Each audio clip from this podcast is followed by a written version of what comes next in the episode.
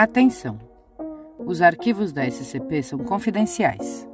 Acessos não autorizados serão analisados e os envolvidos serão alvos de medidas extremas. Nesses arquivos são descritos a forma de contenção e características de cada SCP. Essa gravação destina-se ao arquivo em áudio das informações pertinentes de acordo com a Ordem de Serviço B 1329-0. Segurança, contenção e proteção.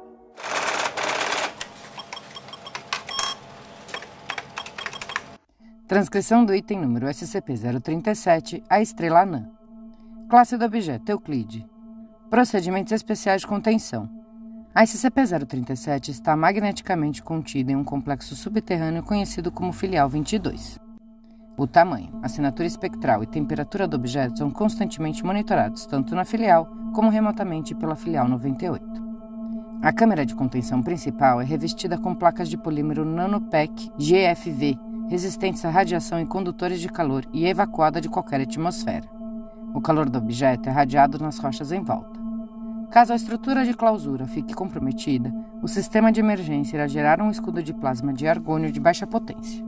O escudo foi projetado para prover um mínimo de 4 horas para que os engenheiros no local consigam fazer os reparos necessários antes que o objeto viole sua contenção. Na contingência de que a evolução estelar proceda à frente das projeções e um evento novo apareça iminente, ou, se uma falha na contenção se torna inevitável, qualquer equipe de projeto restante está autorizada a iniciar o protocolo PITUAC. Descrição: A SCP-037 parece ser uma estrela com um diâmetro aproximado de 5 centímetros, com uma luminosidade de mais ou menos 1 vezes 10 elevado a menos 12 ao do nosso Sol e a temperatura da superfície de aproximadamente 5.000 kelvins. A origem da SCP-037 é desconhecida. Entretanto, Análises sugerem que ela tem muitas propriedades em comum com uma estrela típica da sequência principal, a não ser seu tamanho anomalmente pequeno. Acredita-se que ela tenha entrado na magnetosfera da Terra pelo Polo Norte magnético. O objeto foi descoberto em 1900 e acima do mar de Belfort, aproximadamente no Polo Norte magnético. Interferências eletromagnéticas intensas foram relatadas pelo alerta de estação das forças canadenses, seguindo de um objeto extremamente brilhante caindo do céu em direção ao mar. O Guardian SCPs respondeu e descobriu o objeto oscilando em uma trajetória errática cerca de 200 metros acima da superfície da água. Uma vez elaborados os procedimentos de contenção, ela foi transportada à filial 32 para estudo. A contenção e transporte da SCP-037 foram conseguidas ao se usar eletroímãs poderosos, ao qual o artefato se alinha de acordo com seu próprio campo magnético.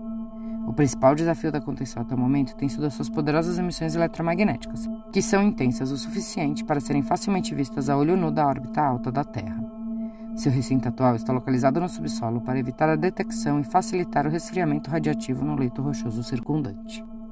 Com efeito, toda a instalação e o volume circundante da crosta terrestre atuam como um enorme dissipador de calor. Adendo A. Ao longo dos anos de estudos, a estrela passou por uma alteração e emitiu radiação EM, sugerindo que está passando pela evolução estelar a uma taxa muito acelerada. Se os modelos estelares padrões estão corretos, isso logo resultará em um aumento no raio por um fator de 100 a 300 vezes e um aumento concomitante na energia irradiada. Estão sendo estudadas contingências de contenção emergencial para essa eventualidade. Progressões futuras do ciclo de vida estelar irá provavelmente terminar em uma nova estelar, onde se estima um rendimento de Extrapolações prevêem que isso ocorra em. Pesquisas estão em andamento à busca de um método para deter esse desenvolvimento ou para transportar a SCP-037 a uma distância segura do planeta antes que isso ocorra. Protocolo Pituac. Para Conselho 5. D. Dr. Ines. Assunto: Pesquisa de neutralização emergencial da SCP-037.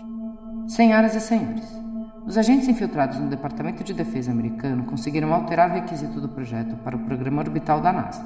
A nave irá ser desenhada agora para ter espaço suficiente para acomodar SCP-037 e um aparato de contenção temporária com o intuito de facilitar o transporte para fora do planeta.